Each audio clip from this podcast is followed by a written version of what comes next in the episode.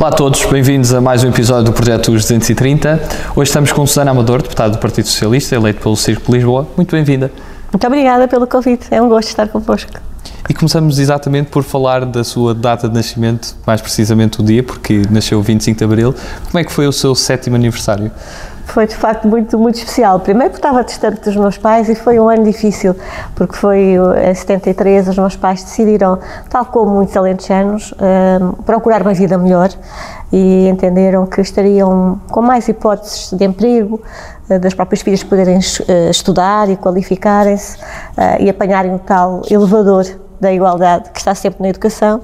uh, e que eles não tiveram esse acesso, porque a minha mãe era, portanto, filha de pessoas com dificuldades, os meus avós, e só o filho mais velho pôde estudar e doutorou-se até em ciência política, mas as três raparigas não puderam estudar. Uh, e a mesma coisa em relação ao meu pai. E ela, nessa altura, diz, estando bem Nisa, gostava que a vida das filhas fosse diferente uh, e que só em Lisboa é que, uh, poderiam encontrar essas novas oportunidades. Portanto, e é assim que saem uh, de Nisa com a minha irmã mais velha, mas eu fico em Castelo de Vide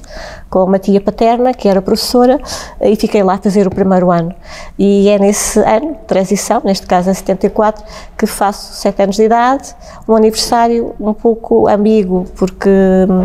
não tive festa de anos, portanto havia muito, muita ebulição por todo lado uh, e uh, sem saber muito bem o que é que estava a acontecer, mas sabia que algo estava a acontecer e que algo grandioso estava a acontecer porque consegui ao final do dia falar com os meus pais e percebi que estavam muito, mas mesmo muito felizes. Eu lembro do meu pai dizer: somos livres, somos livres. Uh, e, mas sentia a minha tia, que era uma pessoa mais conservadora, algo desencantada com o que estava a acontecer e, portanto, para uma criança tão pequena, senti que havia ali sentimentos uh, muito contraditórios por parte das pessoas que eu, que eu estimava, mas claramente confiava mais naquilo que era a alegria evidente e iminente do, dos meus pais. Mas uh, foi de facto um dia sem, sem colegas, sem crianças, em que não fomos à escola e, portanto, percebi que algo estava a acontecer de muito, de muito especial e de muito diferente. Uh, e depois, nesse mesmo ano, uh, junto-me aos meus pais, portanto, assim que termina o ano letivo, junto-me aos meus pais, que já estavam uh, em Odivelas, e a partir daí inicia-se um novo ciclo da, da minha vida. e um ciclo, de facto, em que a minha mãe conseguiu fazer aquilo que pretendia, que ambas as filhas estudassem, ambas as filhas se licenciassem, e ela, eu tenho que deixar, contar este episódio muito pessoal, porque a minha mãe faleceu há dois meses, uh, ainda é algo muito doloroso. E sempre disse que quando pudesse também ela queria estudar. E quando eu vou para o quinto ano uh, ela estuda à noite. E ambas terminamos as duas o décimo segundo ano ao mesmo tempo. Eu nesse o décimo segundo ano fiz à noite porque era ginasta do Sporting estava na Aliança Francesa dava explicações, portanto tinha uma série de atividades e estamos as duas no mesmo ano, no 12 ano e na mesma turma. E, portanto, é uma experiência que eu acho que poucas pessoas têm. E eu entro para a Direito e a minha mãe para a Sociologia. Uh, e, portanto, ela termina, e termina de facto com uma belíssima nota. E não só cumpre o sonho que tinha para as filhas, não é? a minha irmã licencia-se em Germânicas, eu em Direito, como ela própria também consegue licenciar-se em Sociologia e entrou para a faculdade com 50 e terminou com 55 anos de, de idade. Excelente aluna, ia trabalhar durante todo o dia com crianças com educativas especiais uh, num, num, instituto que existia, o Instituto Condensa de Rilvas, uh, e portanto é claramente uma mulher farol, uma mulher que me inspirou para o resto da vida e que é, é o facto evidente uh, de que a escola pública é de facto um elevador social, porque ela conseguiu se reformar como técnica superior, ter uma reforma justa e adequada, tendo em conta o esforço que ela fez, e o meu pai, do outro lado uh, do caminho, uh, também uh, faz o nono ano, não prossegue, porque ambos chegaram a Odivelas em 74 com o quarto ano. Uh, e, e, ele uh, dá todo o apoio uh, às filhas enquanto a minha mãe estuda à noite e, portanto, de certa forma, o meu percurso na igualdade tem este bom exemplo, que é o exemplo de um pai oriundo de Campo Maior, criado só por mulheres, perde o pai muito cedo uh, e é criado pela, pela mãe, por uma avó, porque também a avó enviou muito cedo, uh, e apesar de ser uma, de ser uma família conservadora, uh, o meu pai torna-se um homem em que a palavra ajudar não era a palavra indicada, era mesmo partilhar que era o meu pai que fazia as refeições, era o meu pai que, que, na casa, portanto, tratava de uma série de coisas e nós, desde muito crianças, partilhávamos a limpeza da casa para apoiar a minha mãe, que trabalhava durante todo, todo o dia e estudava, estudava à noite. E, portanto, acho que é o exemplo de, um, de uma família e, sobretudo, de um pai que teve uma educação tão conservadora e conseguiu romper com todos esses preconceitos e estereótipos e se torna um homem eh, muito ativista e, como ele dizia, até feminista eh, e, e, com muito orgulho. E eu tive sempre receio que a minha mãe se licenciasse e que depois sentisse algum gap do ponto de vista de qualificações entre ambos. Mas não, porque a relação era tão cúmplice e tão forte uh, que ele a apoiou em todos os momentos uh, e esse, esse gap poderia existir, nos gostos que ela podia ter, nas leituras que fazia, uh, mas na verdade havia de facto tanto amor e tanta cumplicidade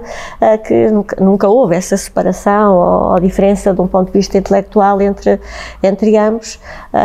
e por isso transporto uma experiência de vida riquíssima nessa perspectiva, que de certa forma me redireciona para um conjunto de caminhos que eu depois venho, obviamente, a, a enverdar. Mas acho que é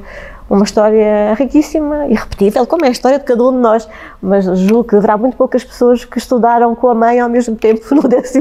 ano e sem ter qualquer tipo de complexo, porque estávamos em carteiras diferentes, mas não havia invasão do espaço nenhuma e havia de facto uma, uma grande liberdade. Aliás, tive o privilégio de ter uns pais que me deram toda a liberdade e disseram sempre máxima liberdade, máxima responsabilidade e, portanto, desde muito cedo pude fazer férias, logo aos 15 anos, com amigas e com a minha irmã uh, e, portanto, acho que foi de facto um, uma família um pouco fora dos cânones nessa, nessa perspectiva, mas o exemplo vivo de que quem nasce pobre não tem que morrer pobre e que os determinismos sociais não fazem parte daquilo que é a visão que tenho e que é a visão que o Partido Socialista também defende e claramente é a escola pública que permite eh, debelar esses determinismos sociais. E como é que aparece o direito? O direito aparece muito com aquele sentimento desde pequena da justiça, não é? Do fazer justiça, do defender causas justas, de poder defender os mais vulneráveis, eh, de defender eh, a democracia, o Estado de Direito e tudo aquilo que eh, a justiça e os tribunais podem fazer pela, pelas pessoas, mas nunca muito com a ideia da advocacia. Portanto, eu quando chego ao 12 ano estou um pouco hesitante entre a filosofia, entre a história e o direito, devo dizer. E depois o meu tio, o irmão mais novo da minha mãe, que foi sempre grande influência na minha vida, o tal irmão que se licenciou em Ciência Política e que, de certa forma, foi sempre o meu conselheiro, uh, diz-me na altura, quando eu estava com esta indefinição, uh, que era de facto um curso que iria abrir muitas perspectivas e muitas e variadas opções e que me daria uma, uma preparação para a, para a vida uh, e que, desde a área da consultadoria, a área do direito, a área da magistratura, a área da política, que já estava, de certa forma, um pouco inerente em mim. Eu sempre tive diário, desde os 7 anos de idade, deixei depois quando acabei a faculdade, uh, e olhando para as páginas do diário aos 7 anos de idade, uh, já havia ali de facto uma, um grande sentimento do, do, bem, do mal, do justo, do errado, uh, de apoiar os mais frágeis. E lembro-me que nas composições os meus colegas era se eu fosse um passarinho, se eu fosse uma borboleta. E a minha primeira composição no segundo ano, já em Odivelas, era se eu fosse Presidente da República. Eu lembro que a professora pediu para eu ler a, a composição em voz alta e eu era extremamente tímida, foi um exercício muito difícil, mas hum, pronto, quer na, na quer na, na, composição e na, na, componente da escola, uh, quer na, componente daquilo que são as páginas de reflexão do diário, uh, há de facto claramente já ali um, uma costela política muito fincada e os comícios aos quais me levaram com o Mário Soares, portanto lembro-me, as cavaletas do meu pai, o Mário Soares me deram um beijinho, eu escrevi no diário, uh, hoje conheci um grande homem, Mário Soares, e portanto tinha 7, 8 anos de idade uh, e claramente havia ali já alguma influência, os meus pais não eram militantes, não eram ativistas, mas sempre se, se posicionaram à esquerda e, do, e, no Partido Socialista. E esse meu tio também do PS, toda a família muito ligada ao Partido Socialista, e portanto aquele contacto com a multidão, o contacto com os comícios, a referência que foi Mário Soares, uh, e depois lembro-me particularmente particularmente de, um, de, uma peça de teatro no ciclo preparatório, portanto, na altura, no quinto ano, a professora nos pede, a professora de português nos pede para fazer uma, uma peça de teatro que simbolizasse uma página do 25 de Abril. Portanto, eu escolhi a página de, do regresso uh, de, dos que estavam, de facto, exilados, do Mário Soares, da chegada à Santa Apolónia, uh, portanto, fui eu que fiz na altura o texto base, portanto, dirigi, digamos assim, os, os meus colegas, eu também era uma das personagens, uh,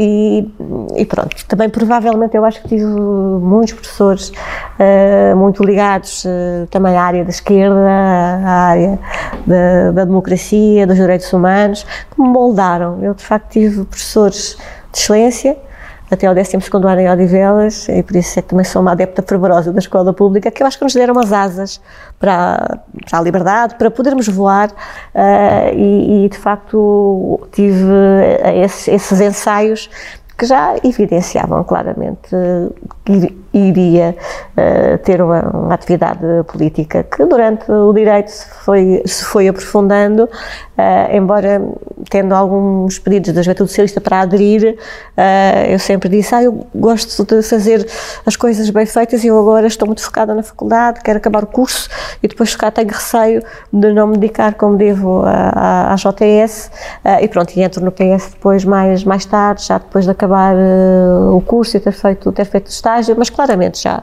já, já aliás, aos 18 anos, votei logo no, Partido Socialista uh, e claramente, pronto, esses valores foram-se aprofundando ao longo da vida. E além dessa ligação ao PS, o que é que se dá também depois de terminada a licenciatura, que neste caso foi na, na Faculdade de Direito de Lisboa, depois acaba por passar por uh, duas outras faculdades também de Lisboa, de Direito, e, e, também lá fora aprofundar os seus estudos. O que é que, o que, é que se dá depois nessa sua vida, na, na saída da vida académica? Na saída da vida académica, como digo, tive o privilégio de fazer de facto um bom estágio, ter um excelente patrono, o Dr. Manteigas Martins, uh, aliás é no estágio que depois conheci conheço o meu futuro marido e com o qual estou até hoje, mais de 25 anos de casamento, uh, e nesse estágio eu não só conheci o amor da minha vida, uh, como tive também, de facto, a oportunidade de, de, aprender muito na componente prática do direito. O meu, o meu patrono era um, um homem que se dedicava muito à área do direito da família, do direito penal, e que foram áreas que eu gostei muito de trabalhar, uh, mas claramente a advocacia não era muito para mim. Tinha a dificuldade de cobrar os honorários, tinha envolvia-me um bocadinho, ou talvez demasiado, nos casos. Uh, portanto, havia ali uma vertente mais comercial que a advocacia tem e que eu claramente não, não tinha. Uh, e a questão dos direitos humanos, dos direitos fundamentais, estavam lá sempre uh, na, na, minha essência e sempre achei que talvez, se calhar, a consultadoria era algo, ou no organismo internacional, era algo que eu, que eu gostaria. E, e surge, de facto, essa possibilidade de, de fazer a entrevista e, e de ser selecionada para o Alto Comissariado da ONU para os Refugiados funcionava ali no edifício Avis, junto, junto ao Sheraton, uh, passei por várias etapas, uh, quem me faz até a entrevista é um iraquiano, ainda me lembro do nome, Sadak Alatar, uh, e ele depois fica ali um pouco indeciso entre, entre mim e outra pessoa, Uh, e depois sei que opta por mim porque,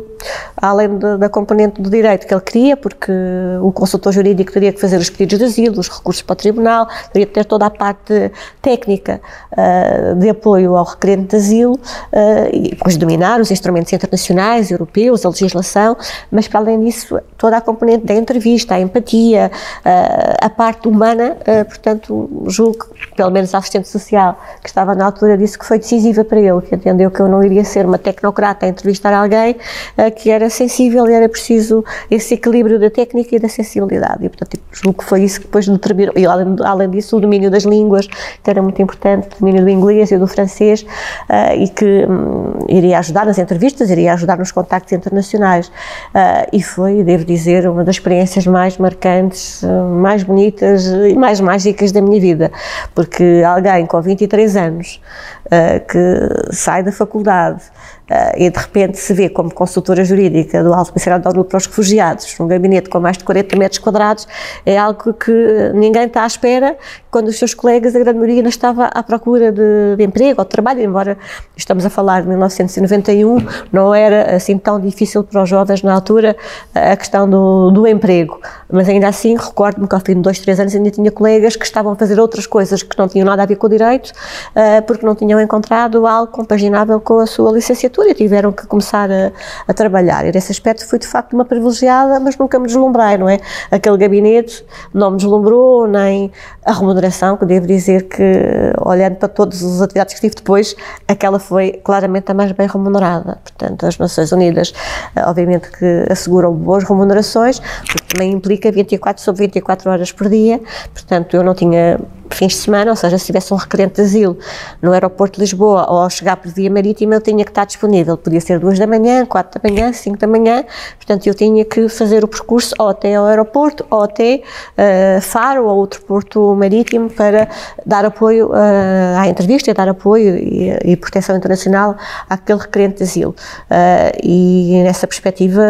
sabia que um, seria 24 sobre 24 horas, a parte ter que estar sempre, regra geral, um mês em Geneve, que é onde é a sede do Acnur, uh, para fazer uh, as reuniões do Comitê Executivo do Acnur e, e, cursos que fiz e técnicas de especialização, a, a entrevista, portanto, e foi um mundo novo que se abriu uh, para alguém tão jovem e que de repente fica com, com o mundo, não é? Portanto, fica com contactos imensos com outros países, com outros consultores jurídicos, quem era na altura o representante honorário de Portugal era o Vítor Sá Machado, administrador da Gulbenkian, que eu me lembro do alto dos seus mais de 50 anos, hoje eu tenho 50 e acho, acho que ainda tenho muito estado para andar, mas naquela altura nós olhávamos com 20 e tal anos para alguém com 50 como alguém, de facto, já com muita idade uh, e com muita experiência uh, e era algo que, que, que, me atemorizava no princípio e depois era uma pessoa uh, muito descontraída, com quem aprendi imenso e que confiou muito, muito em mim e no meu trabalho. E, portanto, também tive essa sorte de ter total liberdade. Eu, quando escolhi, escolhi a advocacia e o direito, eh, também era muito no, no, sentido de não ser trabalhadora por conta do outrem, poder ter autonomia para gerir, gerir, o, meu, dia a dia uh, e, e, ter também essa liberdade de criação e que o Vitor Sá Machado me deu, bem como o resto da equipa que trabalhava no, no Acnur, uh, e fez-me crescer muito como ser humano, como jurista, uh, deu-me resiliência, passava muitas vezes horas no aeroporto com problemas com o CEF, na altura, que já existiam, muitas vezes dizendo-me que não estava lá ninguém, que não havia nenhum requerente de asilo, que ninguém tinha pedido asilo, quando as pessoas não têm que dizer que querem dizer a palavra asilo. As pessoas eh, têm que dizer que querem proteção, que não querem voltar ao país de origem. Nós temos que fazer a entrevista de triagem para perceber eh, a credibilidade da situação e para evitar aquilo que é o princípio do non-refoulement, que é o princípio de não devolver ninguém a um país onde corre risco e que é uma chamada norma de jus cogent, uma norma de valor universal, que está inscrita na Convenção de Genebra de 51 e que Portugal e os Estados membros dessa convenção têm que cumprir. E também não era fácil, porque eu tinha 23 anos e aos 23 anos anos, não é fácil alguém olhar para nós como consultor uh, jurídico e afirmarmos do alto da nossa juventude numa tarefa de tanta responsabilidade. E, portanto, a idade foi um fator muitas vezes difícil, até porque eu parecia ainda que tinha menos, portanto, parecia que estava no 12 ano, tinha um ar muito, muito jovem e, portanto, foi preciso afirmar-me pelo trabalho, pelo conhecimento, uh, com muita diplomacia, com muita insistência e fui estabelecendo pouco a pouco boas relações com o CEF e, aliás, mais tarde, através do Acnur e depois do Conselho Português para os Refugiados, começámos a dar formação aos inspectores do CEF e foi aí que nos aproximámos muito nesta área do direito de asilo e direitos humanos. E depois o CEF também começou a ter eles próprios na sua formação esta área, mas naquela altura hum, a questão do asilo não estava na agenda a política não era algo que pudéssemos falar nas pessoas, a palavra refugiado era algo que muitas vezes tinha uma conotação muito negativa e, portanto, digamos que eu estive nessa altura um, num tempo em que o assunto não tinha a visibilidade que, que tem hoje e que depois com o António Guterres, alto comissário, as questões do asilo ganharam ainda mais projeção internacional e também nacional, porque tínhamos um dos nossos num, num organismo desta, desta importância. Mas foram, de facto, três anos no Actur de grande aprendizagem, uh, de histórias de vida que vou guardar para, para sempre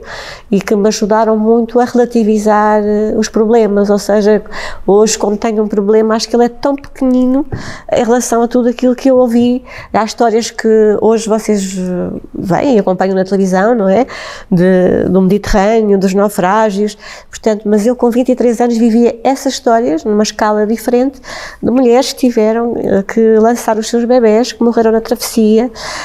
e que perderam os seus filhos durante a travessia de traumas para o resto da vida, de mulheres que foram abusadas, que foram torturadas, uh, de homens também perseguidos, de homens com marcas de tortura no corpo, uh, de histórias muito difíceis de perseguições políticas, uh, de abusos, de violações aos direitos humanos muito evidentes e que não era só escrever o pedido de asilo de forma técnica, era ouvir toda, toda, todo o drama que ali estava. E depois conseguir que fossem reconhecidos refugiados em Portugal uh, e quando o pedido era indeferido, tentar que ficassem por motivos humanitários ou que ficassem legalizando-os porque não tinham os motivos para o asilo, mas também queriam uma vida melhor e Portugal poderia devia dar-lhes essa vida melhor uh, e trabalhar em parceria com os organismos que existiam na, na altura, trabalhei muito com a, com a AMI, com a OIM, com a Amnistia Internacional, portanto havia uma rede que se foi formando, mas num tempo onde estas matérias não eram matérias ainda muito estudadas ou muito conhecidas, hoje felizmente já há teses de doutoramento, já há teses de mestrado, a minha tese de mestrado foi sobre direito de asilo, mulheres refugiadas, o manto da invisibilidade dos mídias, um, mas felizmente quando a fiz já havia mais jurisprudência, mais bibliografia, uh, portanto, cresci já, já na década de 2000, um, enquanto ainda era Presidente de Câmara, e, mas naquela altura havia de facto muita informação, mas canadiana, inglesa, francesa, mas havia poucos estudos ainda em Portugal. Mas pronto, foi de facto, como disse, um, um tempo de muito crescimento como ser humano e que me, me ajudou muito para o resto da vida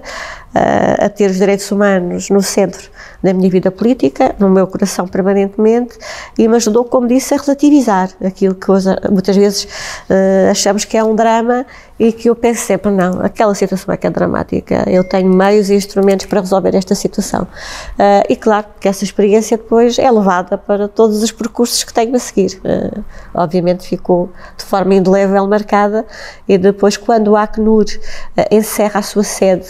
em Portugal, porque fez uma grande reformulação na altura, um, foi criada uma ONG, o Conselho Português para os Refugiados, para onde eu transito como coordenadora do gabinete jurídico, onde trabalho com a Teresa Tito Moraes, que também pertenceu à Acnur em tempos, e onde aprendo muito também com a Teresa Tito Moraes, que também traz o nome uh, de, de, um dos fundadores do Partido Socialista, uh, e a ONG vai crescendo e hoje é uma ONG com dezenas de trabalhadores, com centros de acolhimento para refugiados, com,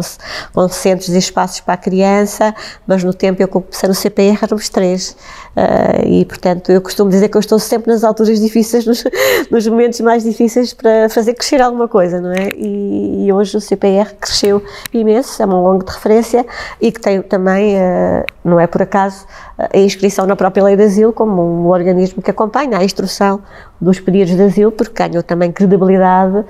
internacional, europeia e nacional para poder fazer esse acompanhamento jurídico e depois também toda a integração social uh, e foi determinante agora neste programa de recolocação de refugiados que faz de Portugal, isso para mim é um orgulho, o sexto melhor Estado-membro na recolocação de refugiados e o quarto melhor Estado-membro no acolhimento a crianças menores não acompanhadas, que já estão cá sem neste, neste momento. Um dos percursos que também tem é um percurso autárquico, um extenso percurso autárquico, e dessas várias funções que desempenhou, nomeadamente como Presidente da Câmara de Odivelos durante 10 anos, qual é que considera que foi dos seus maiores legados? Eu julgo que consegui, durante essa década, afirmar Odivelas a três níveis. Em primeiro lugar, como Conselho Educador. Eh, quando cheguei, nós só tínhamos os refeitórios escolares a 30%, um, tínhamos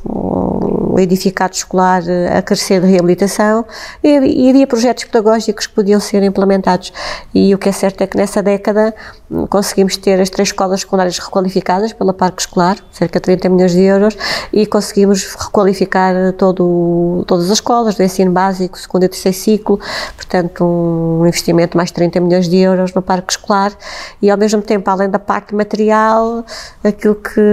que eu julgo que fica como marca foi o combate ao insucesso escolar, com o projeto Sei Odivelas, para combater o abandono e o insucesso, com uma equipa multidisciplinar, muitos deles da área da Sociologia e da Psicologia.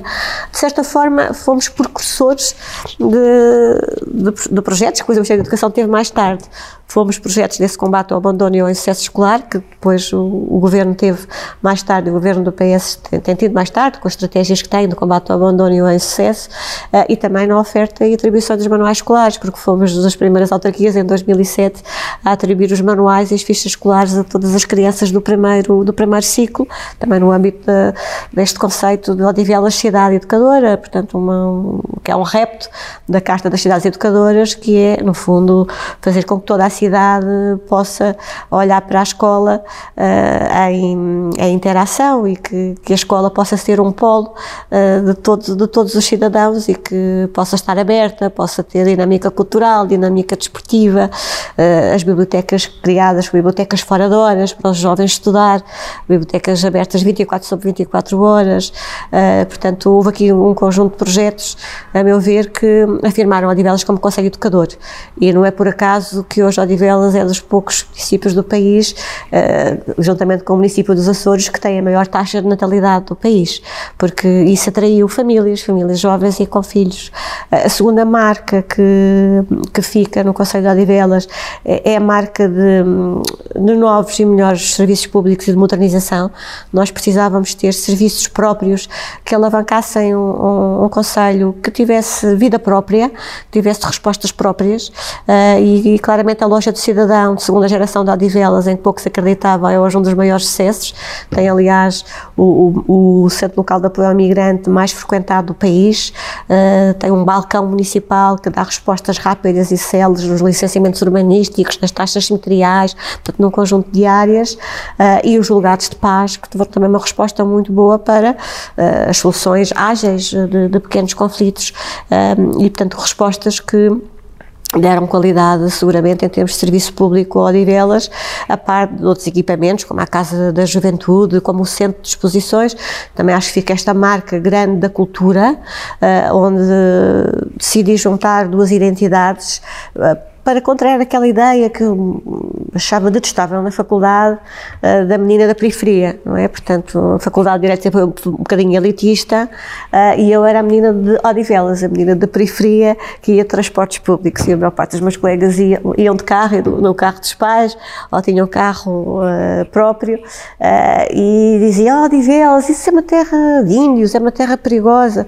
E eu disse, não, não, Odivelas tem imensa identidade e uma das identidades é o facto de termos no Mosteiro são Dinis, o rei Dom Dinis sepultado, o primeiro rei não analfabeto, o primeiro rei que oficializou a língua portuguesa. Portanto, um rei poeta, um rei trovador, um rei da diplomacia e que está lá sepultado e escolheu ser sepultado no mosteiro de São Dinis. Uh, e Odivelas também escreveu uma história, uma história contemporânea, porque foi do regimento da Engenharia 1 da Pontinha que se uh, organizou a Revolução de Abril. E, portanto, temos inscritos na nossa história páginas muito importantes e que fomentaram a nossa identidade. Uh, e essa marca, julgo que fomos consolidando com uma componente cultural muito forte com a mala posta, com o centro de exposições, com as bibliotecas fora de horas, portanto, conjunto, conjunto de polos culturais que permitem que hoje, uh, ao Odivelas, nós podemos ir ao teatro, podemos ter um espetáculo musical uh, e, portanto, podemos ter uma resposta cultural própria, invertendo aquele estigma do Conselho periférico, do, do Conselho sem identidade. Não. Nós hoje temos um excelente roteiro gastronómico, um bom roteiro cultural, um bom roteiro educativo, uh, boas respostas de serviços públicos e boas respostas sociais. Não havia uma única resposta para a deficiência em Odivelas quando eu cheguei. Uh, e conseguimos com a APCL ter uh, as casas da granja, portanto, que têm não só a, vertente lar, como a vertente da autonomização de jovens com, com paralisia, uh, bem como a SEDEMA, que também tem agora resposta em Odivelas, na freguesia de Famões, com ocupação de tempos livres e com atendimento e apoio para crianças com deficiência e jovens com deficiência mental e, jovem, e jovens adultos, a par de outras entidades que foram também crescendo em respostas na área, na área da deficiência. Uh, e por isso eu costumo dizer que Odivelas é bom para crescer, uh, é bom para investir e é bom para viver, uh, porque isso criou de facto um clima amigo uh, das empresas, amigo das famílias e amigo da cultura. E, portanto, hoje orgulho muito uh, de termos urbanizações também com muita qualidade, com imensas respostas. E se for numa sexta-feira ou quinta-feira à noite a Odivelas, vai haver filas em vários restaurantes de grande qualidade,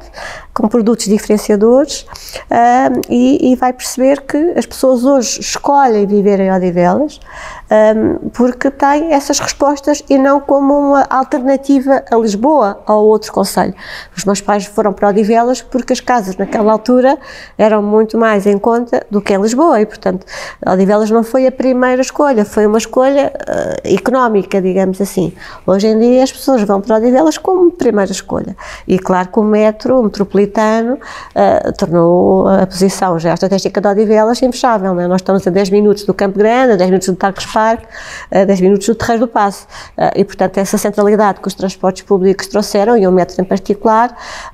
colocou-nos no coração da área metropolitana de Lisboa. E, portanto, acho que há várias marcas, mas claramente a da cultura, a dos serviços públicos e modernização e a da educação, acho que são as marcas que mais me orgulho de ter consolidado, fruto de equipas muito boas, não é? ninguém faz nada sozinho. Preocupei-me sempre em ter equipas paritárias, homens e mulheres, e equipas jovens e equipas menos jovens, portanto, nós éramos mais ou menos dos 28 aos 68 na altura, e portanto equipas com vereadores jovens e com a vereadora da educação, que tinha já na altura 60 e tal anos, uh, e acho que é dessa, dessa variedade de experiências e de gerações e de género, não é? Portanto, éramos 50-50, eh, que nos tornámos, de facto, a meu ver, eh, uma equipa com boas respostas, com as nossas limitações, com as nossas fragilidades. Gostava de ter feito mais na, nas respostas de eliminação do único bairro que fica, que é o bairro do Barroncho, que já não consegui eliminar esse bairro, mas ainda assim foi possível atribuir casa a mais de duas mil pessoas e erradicar os bairros de barracas e bairros precários um, que minavam Odivelas e que também ninguém quer investir uh, num conselho que com, tanto, com tanta precariedade e isso também aumentou muito os nossos níveis de segurança. E a tal ideia, o tal mito do conselho inseguro que muitos populistas cavalgam uh, e que não corresponde à verdade, porque Odivelas, dos 18 municípios da área metropolitana, é o quarto mais escuro. Portanto, tem índices de segurança pública muito elevados e presto aqui a minha homenagem à PSP de Odivelas, que faz um trabalho notável e muito pedagógico junto às crianças, nas escolas, mas também no comércio de proximidade, nos idosos em segurança e num conjunto de, de policiamento de proximidade muito, mas mesmo muito importante. E na, ninguém faz nada sozinho. Eu costumo dizer que o melhor jogador é a equipa toda. Portanto, foi a equipa toda que fez com que muita coisa avançasse num Conselho que de facto tinha muitas fragilidades e continua a ter, mas que hoje, a meu ver, é uma referência, uh, e termino com esta nota em relação ao Odivelas, uh, que me inspirou através do rei Dom Dinis, não é? que foi a língua portuguesa, ele usou a língua portuguesa, logo lusofonia. Uh, e com o vereador da cultura na altura, o Mário Máximo dos Santos, lançámos as Bienais da Lusofonia, que foram uma imagem que permitiu uma ligação muito grande a todos os países lusófonos, às embaixadas desses países, uh, e que durante quase uma semana tínhamos espetáculos culturais, uh, poetas que iam às escolas uh, e que deram uma dinâmica muito grande à lusofonia. Portanto, e hoje essa marca da lusofonia também ficou a par de, da marca da tolerância, porque a Mesquita de Odivelas é mais frequentada que a Mesquita de Lisboa, tem, tem milhares de pessoas em oração, é? na oração da, da, do final da manhã, uh, e são uma comunidade muito, mas mesmo muito muito integrada, que trabalhou sempre com as autarquias uh, e há uma iniciativa que recordo com muita saudade, porque era Maria Jesus Barroso Soares, que um, era a, a, patrona da iniciativa, que era a Oração pela Paz, que o meu atual sucessor mantém, uh, que permitia juntar todos os credos religiosos em Odivelas uh, e aí fazermos de facto essa oração pela paz e pela diversidade e pela cultura,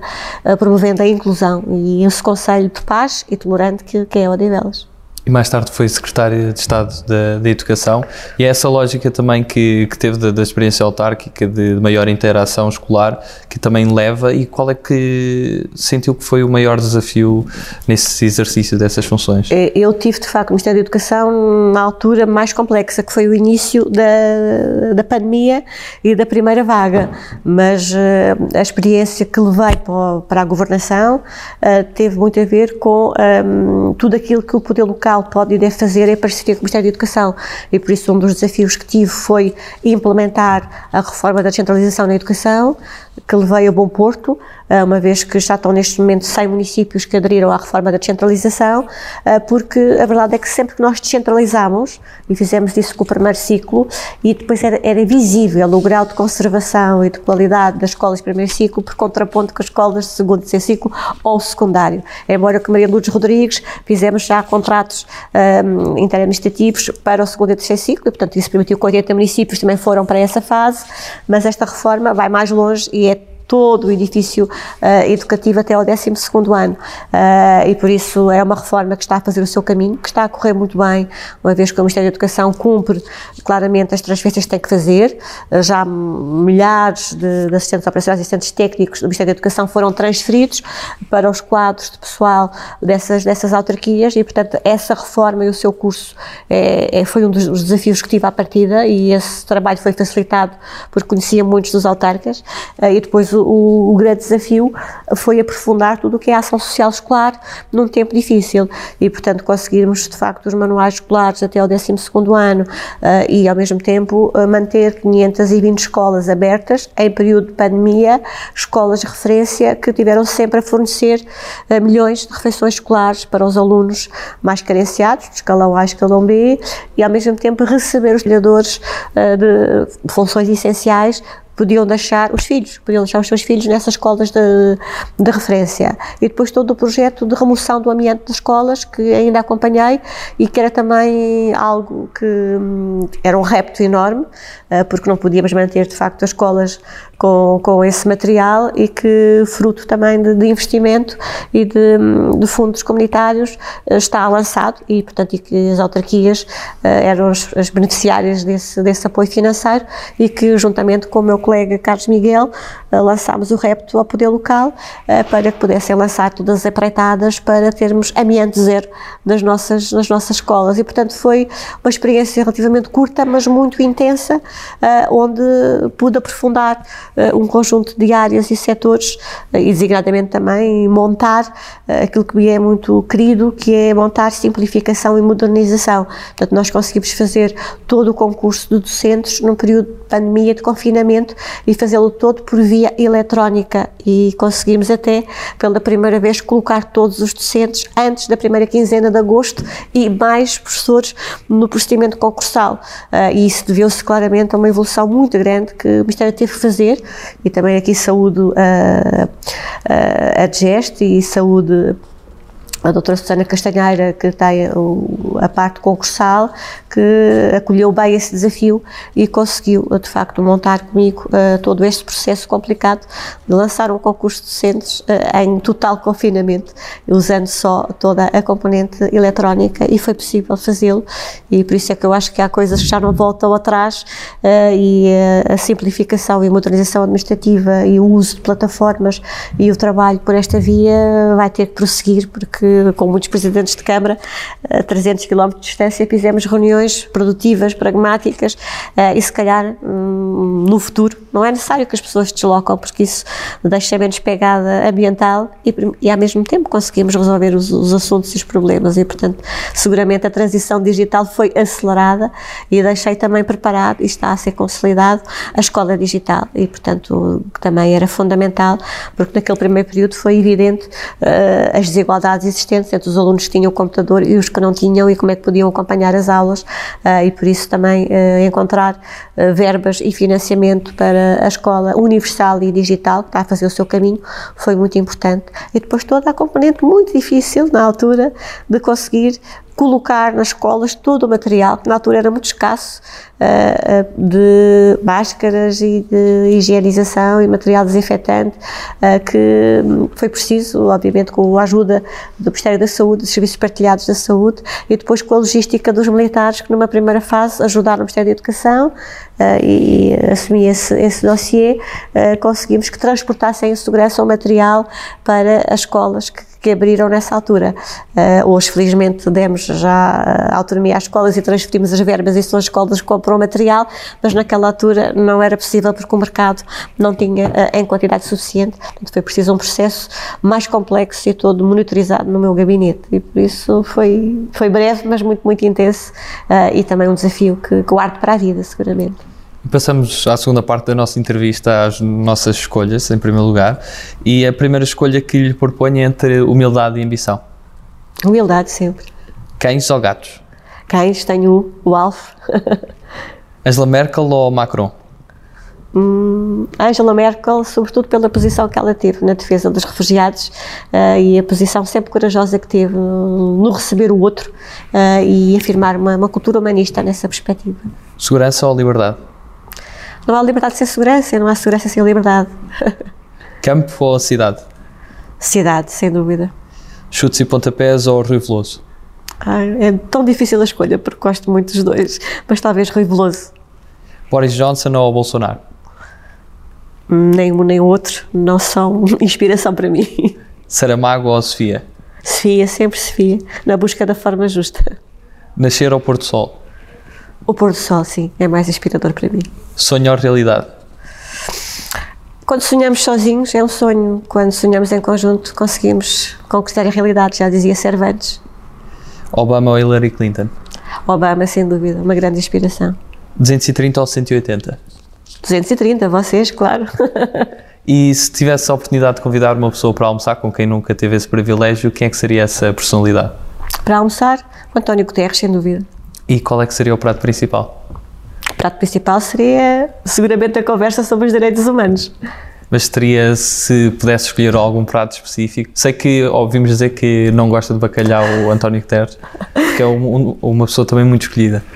Se pudesse escolher o prato, eu escolheria um prato alentejano, seguramente. Gosto muito de entrecosto com migas. Com migas. E qual é que seria a primeira pergunta que fazia António Guterres? Hum, seria difícil a pergunta, mas o que é que ainda lhe falta fazer, uma vez que já fez tanto pelo mundo, pelos direitos humanos e também por Portugal, o que é que ele ainda acha que está por fazer? E no mundo da música tem assim alguma inspiração? Sem dúvida, Freddie Mercury é uma das bandas e é uma das, para mim, das melhores vozes de sempre. E acho que não há nenhuma canção do Freddie Mercury que eu não, que eu não gosto. E no cinema? No cinema,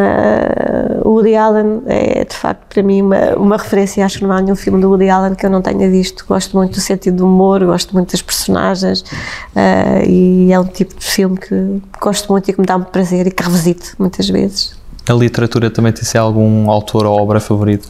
Da literatura, claramente Miyakoto, gosto muito dos livros de Miyakoto. E não me deito sem, sem poesia e, portanto, a Sofia de Melbrenner faz parte dos meus livros de mesa de cabeceira e, portanto, há sempre um, um poema que leio, que leio à noite uh, que me ajuda a descomprimir uh, e, portanto, desde, desde Camões e dos Lusíadas uh, a, outros, a outros poetas, Eugênio de Andrade, que a poesia faz parte da minha vida, mas tenho cerca de 10, 12 livros de cabeceira, estou a ler um também do, do, do Jorge Altria, sobre uma personagem sem abrigo. Portanto, normalmente estou a ler sempre quatro ou cinco livros ao mesmo tempo, uh, mas a poesia, claramente, é para mim o prato, o prato principal. E qual, era, qual é a próxima grande viagem que gostava de fazer? As grandes viagens uh, são sempre interiores para mim, começam sempre cá, cá dentro, mas uh, claramente ainda há muitos países que gostava de, de poder conhecer, tive o privilégio de, de, passar por muitos, até por motivos profissionais, uh, mas claramente gostava muito de, de ir para a Ásia, que é uma, uh, portanto, não conheço muito, só conheço a Tailândia e, portanto, eventualmente ao Nepal ou outros países asiáticos gostava de conhecer. Também acho que a cultura asiática é inspiradora. Passamos agora a um conjunto de, de palavras soltas uh, e pedia que, que me dissesse o que é que associa estas palavras, numa ou em poucas palavras. A primeira é Dom Dinis. Língua portuguesa. Poder local. Concretização. Segurança social. Solidariedade. Refugiados. Direitos humanos. Direitos humanos. Universal, universalidade. Justiça. Direito. Subúrbios. Dificuldades. Urgência. Urgência. Urgência. Imperativo. Amigos. Afeto. Família. Uh, presença constante. E se pudesse resumir Portugal numa palavra, que palavra escolhia? Portugal. Solidariedade. E para terminar, que mensagem é que gostaria de deixar a todos os portugueses? Que tenham esperança e que, acima de tudo, uh, acreditem em si próprios, no seu empreendedorismo um, e que, sobretudo, acreditem no seu país e naquilo que podemos fazer em, conjunto, que, que, é muito, uh, e, e, que, ao mesmo tempo, olhem para as dificuldades, muitas vezes, como oportunidades de fazermos mais e melhor, e, sobretudo, olhem para quem está ao lado com solidariedade, porque muitas vezes quem está ao nosso lado está bem pior do que nós. Susana Amador, muito obrigado pela sua participação. Muito obrigada eu também, foi um prazer. E obrigado a todos lá em casa, continuem a acompanhar o projeto 230, voltaremos com mais entrevistas. Até à próxima.